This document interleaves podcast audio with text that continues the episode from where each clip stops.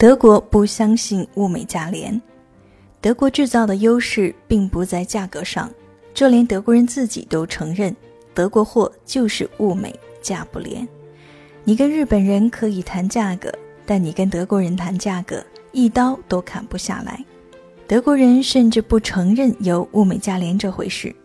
德国制造的优势在于它的质量，它解决问题的专有技术，它优秀的售后服务。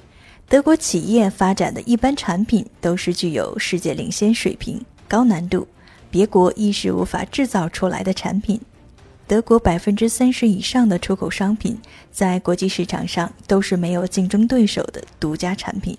德国人生产的工业制造品，大到挖地铁的掘进机，小到文秘工作中的订书器，从质量上讲都是世界第一。德国。所有供三岁以下儿童使用的产品不得含有任何的人工添加剂，必须是天然的。所有奶粉被列为药品监管，所有母婴产品只允许在药店出售，不允许在超市出售。所有巧克力都被规定要使用天然的可可脂作为原料加工生产。所有保健护肤品牌都必须有自己的实验室和植物种植园。以保证取材于天然有机品质。德国人生产的非工业用途的化学产品，例如清洁剂、洗手液、清洁精，除了有清洁杀菌的功效以外，绝大多数采用了生物降解技术，也就是靠微生物分解其中的化学成分，来将化学对人体的伤害减少到最小程度。德国人生产的滤水壶，既能够过滤无机有害物。也能够过滤有机有害物，并富含镁元素。经过德国滤水壶过滤后的水是微微带甜味的。德国锅具具有天然抗菌和耐高温的性质，既能够节能环保，导热效果又极佳，以至于人们说使用这种德国锅具，一根蜡烛就能够弄一顿美味佳肴。德国人生产的一口锅可以用上一百年。因此，很多德国人用的都是奶奶传下来的锅。